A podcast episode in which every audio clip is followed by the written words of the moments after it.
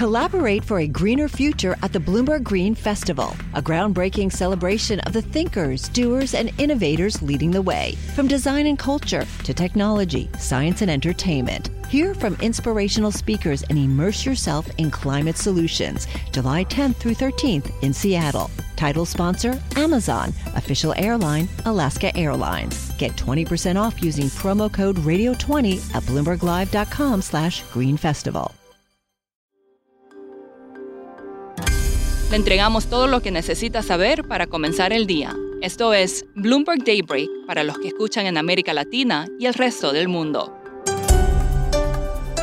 Buenos días y bienvenido a Daybreak en español. Es viernes 25 de noviembre de 2022. Soy Eduardo Thompson y estas son las noticias principales.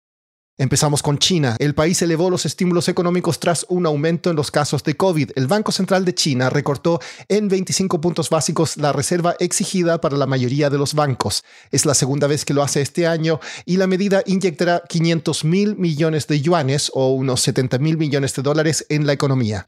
Las infecciones diarias de COVID en China superaron los 30.000 por primera vez y autoridades imponen restricciones limitadas en algunas ciudades.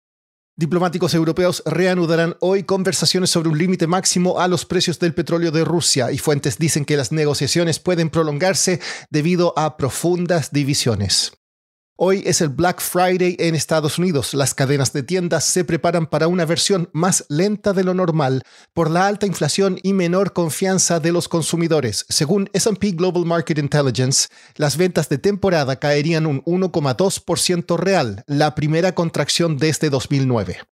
El Consejo de Derechos Humanos de la ONU votó a favor de investigar a Irán por muertes, lesiones, abusos, encarcelamiento e intimidación de manifestantes y sus familias tras las protestas que comenzaron en septiembre.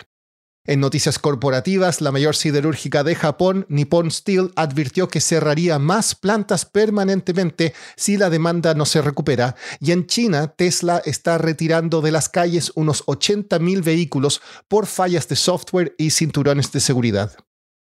Pasando a América Latina, el presidente de Perú, Pedro Castillo, dijo que nombrará un nuevo gabinete luego de aceptar la renuncia de su último primer ministro. Aníbal Torres dimitió luego que el Congreso rechazara el jueves permitir un voto de confianza. En Colombia, un tribunal anuló el nombramiento de un director del Banco Central por violar las reglas destinadas a promover la igualdad de género. Esto puede abrir la puerta para que el gobierno de Gustavo Petro finalmente nombre a la mayoría del directorio. En México se informó esta mañana que el Producto Interno Bruto del tercer trimestre creció un 4,3% en comparación con el mismo periodo del año anterior. También se informó que la actividad económica acumula un alza del 5,16% en los 12 meses a septiembre. Ambas cifras superaron las estimaciones de consenso.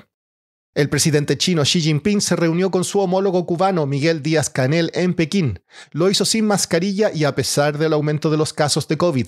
Xi expresó su voluntad de profundizar la confianza entre las dos naciones.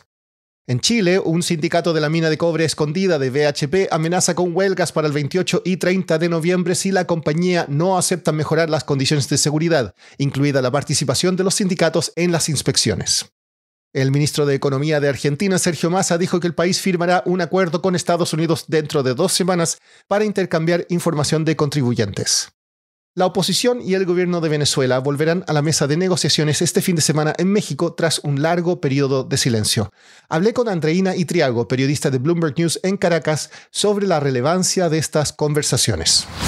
Este fin de semana se va a reanudar el proceso de negociación política venezolano en la Ciudad de México, DF, donde se espera que empiecen a llegar delegados tanto de gobierno como de la oposición venezolana para retomar estas discusiones que fueron paradas o detenidas el año pasado a raíz de la extradición de Alex Saab a los Estados Unidos. Se espera que en la primera reunión, que va a ser el día sábado, la primera reunión oficial formal del proceso, firmen un acuerdo social parcial, como lo han catalogado las partes, y en ese acuerdo social lo que está previsto es que se descongelen el equivalente a unos 2.700 millones de dólares que estarían destinados a atender proyectos sociales que van desde la infraestructura de hospitales, por ejemplo, pasando por la red eléctrica y también algunos centros de educación y también atención a temas alimentarios. Y eso es lo que está previsto para este fin de semana, para el día sábado particularmente.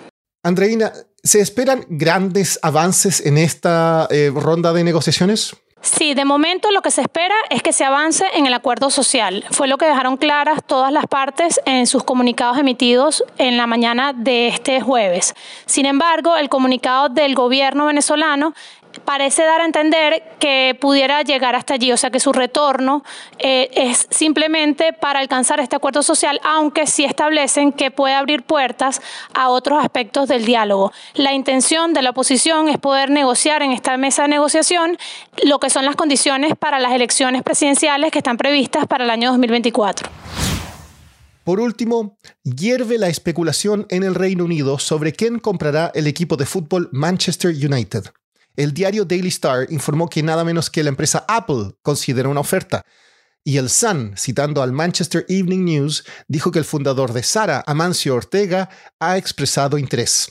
El precio del club ahora sería de unos 9 mil millones de libras. Eso es todo por hoy. Soy Eduardo Thompson, que tengan un excelente fin de semana. Para conocer todas las noticias que necesita para comenzar el día, revise Daybreak en la app Bloomberg Professional, donde puede personalizar las noticias que desee recibir. También puede suscribirse a la versión solo audio en Spotify, Apple Podcasts o la plataforma de su preferencia. Esto es todo por hoy. Escuche de lunes a viernes Bloomberg Daybreak.